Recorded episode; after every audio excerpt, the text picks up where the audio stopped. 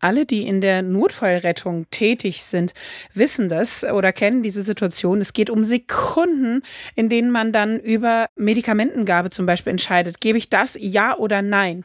Und seit einiger Zeit gehört zu diesen Gaben eben auch Tranexamsäure dazu. Es verbessert nämlich die Überlebenschancen nach einem Trauma, das weiß man. Doch, und das ist doch eine sehr, sehr spannende Frage. Wie geht es denn danach weiter? Weil damit beschäftigt man sich natürlich in der akuten Notfallsituation eher nicht so häufig.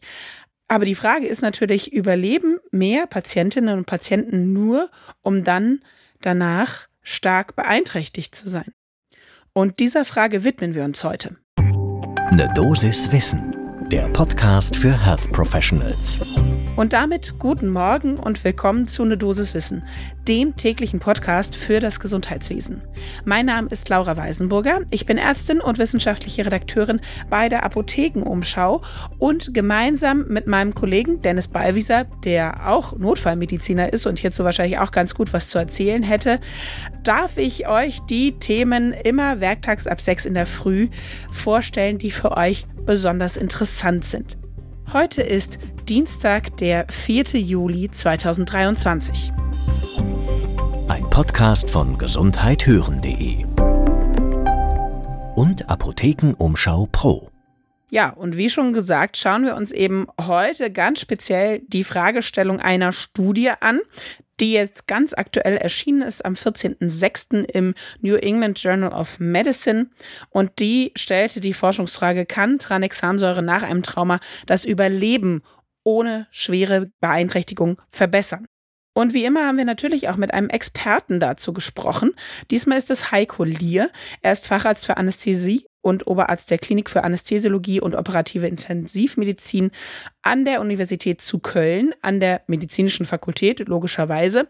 Und er sagte, die aktuelle Studie zeigt, bestimmte Gruppen von Patienten, vor allem schwerverletzte Traumapatienten, profitieren von Tranexamsäure.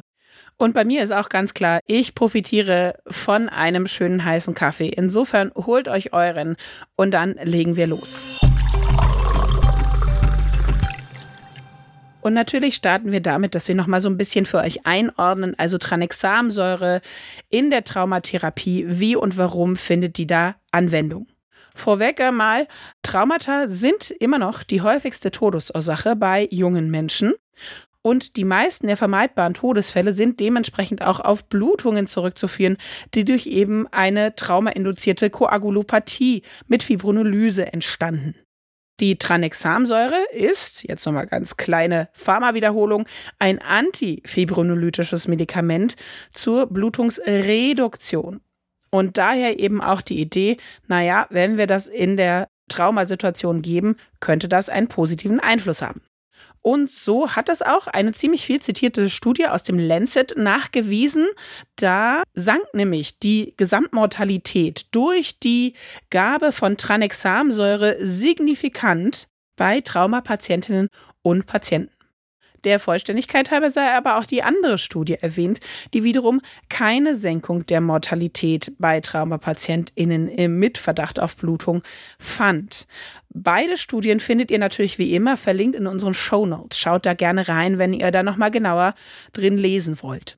Und was aber beide Studien überhaupt nicht behandelt haben, ist eben die Frage, wenn denn Tranexamsäure zum Einsatz kommt, hat das auch Einfluss auf die Qualität des Überlebens?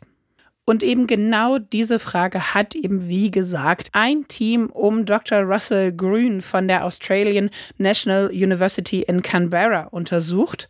Und zwar wurde da eine randomisiert kontrollierte Studie durchgeführt, prospektiv tatsächlich, mit mehr als 1300 Personen aus 15 Zentren in Australien, Neuseeland und Deutschland auch. Alle Betroffenen hatten ein schweres Trauma erlitten mit einem hohen Risiko für eine verletzungsbedingte Koagulopathie.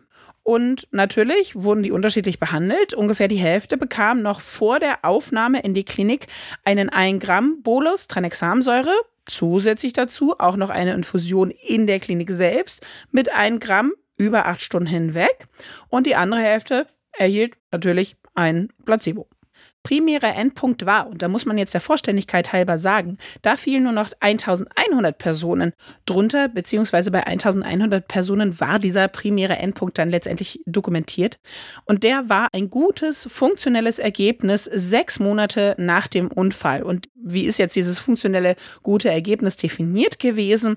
Ein Wert von fünf bis acht Punkten auf der Extended Glasgow Outcome Scale. Und für alle, denen das jetzt nicht so wahnsinnig viel sagt, die GOSE, wie sie auch kurz genannt wird, geht von einem Punkt, das ist der Tod, bis zu acht Punkten, das ist natürlich volle Funktionsfähigkeit. Und bei fünf Punkten haben Patientinnen und Patienten noch leichte Einschränkungen. Und es gab natürlich auch einen sekundären Endpunkt, nämlich den Tod, entweder innerhalb von 24 Stunden, 28 Tagen oder sechs Monaten nach der Verletzung, ermittelt durch ganz einfach Follow-up-Kontakte und medizinische Aufzeichnungen natürlich. Tja, und was kam jetzt bei der ganzen Sache raus? Das Team hat eine Intention-to-Treat-Analyse durchgeführt und in der erreichten nach sechs Monaten in beiden Gruppen etwas mehr als 50 Prozent, nämlich 53,7 Prozent für Tranexamsäure und 53,3 Prozent für den Placebo ein Überleben mit günstigem funktionellen Ergebnis, also eben über fünf Punkte auf der Skala, die ich eben gerade erklärt habe. Anders gesagt, Tranexamsäure konnte das funktionelle Ergebnis nicht verbessern. Unterschiede in der Mortalität gab es aber sehr wohl. Nach 28 Tagen war nämlich das Sterberisiko in der Gruppe mit Tranexamsäure mehr als 20 Prozent geringer als in der Placebo-Gruppe und sechs Monate nach dem Ereignis war das Sterberisiko in der Gruppe mit Tranexamsäure immer noch 15 Prozent geringer. Allerdings, auch hier der Vollständigkeit halber, war dieses Ergebnis nicht mehr signifikant. Und die Forschungsgruppe hat das Ergebnis letztendlich so zusammengefasst, für ungefähr 100 Patientinnen und Patienten, die Tranexamsäure erhielten, lebten etwa vier zusätzliche Personen nach sechs Monaten immer noch. Und natürlich schaute sich das Team auch an, ja, gab es Gefäßverschlüsse, da gab es keinen statistisch belastbaren Unterschied zwischen den beiden Gruppen. Und was hielt jetzt unser Experte Heiko Lier von diesen Ergebnissen und der Studie insgesamt? Er sagte, schon länger ist bekannt, je früher Tranexamsäure gegeben wird, desto wirkungsvoller ist sie. Die größte Wirksamkeit zeigt sich bei der Gabe innerhalb der ersten Stunde nach dem Unfall, also genauso wie es das Team der Studie auch durchgeführt hat. Und die aktuelle Studie bestätigt das, dass die frühe Sterblichkeit durch Tranexamsäure verbessert wird. So die Zusammenfassung von unserem Experten. Er betonte aber auch, dass wichtig ist, nicht alle Traumapatienten haben eine Hyperfibrinolyse und genau in dem Falle hilft dann die Tranexamsäure eben. Es sollte also nicht pauschal Tranexamsäure an alle vergeben werden. Und ihn überraschte das auch nicht besonders, dass das funktionell bessere Überleben jetzt von der Tranexamsäure nicht beeinflusst wurde. Er sagte denn, durch die Gabe des Medikaments überlebt der Patient zwar im Idealfall die Blutung, aber die Verletzung selber, die zum Beispiel eben eine Beckenfraktur sein kann oder derartiges, kann natürlich durch Tranexamsäure ja nicht verbessert werden. Und für ihn ergibt sich daraus der Schluss, man sollte Tranexamsäure anwenden, wie es aktuell in der deutschen Polytrauma-Leitlinie auch empfohlen ist. Das heißt, je schwerer verletzt, je ausgeprägter der Schock, desto sinnvoller ist in dem Falle Tranexamsäure. Und das ist im Grunde genommen auch gleichzeitig die Zusammenfassung für euch zu dieser Folge Tranexamsäure bei Polytrauma oder Trauma-Patientinnen und Patienten, ja oder nein. Ja, aber mit Einschränkungen und immer mit Bedacht, was natürlich schwierig ist, gerade in den Notfallsituationen. Und wenn ihr jetzt aber noch Einwände dazu habt oder Kommentare, Verbesserungswünsche, vielleicht auch Themenvorschläge, dann freuen wir uns, wenn ihr uns eine E-Mail schreibt. Und zwar geht das an ne Dosiswissen at apotheken-umschau.de. Ein Podcast von gesundheithören.de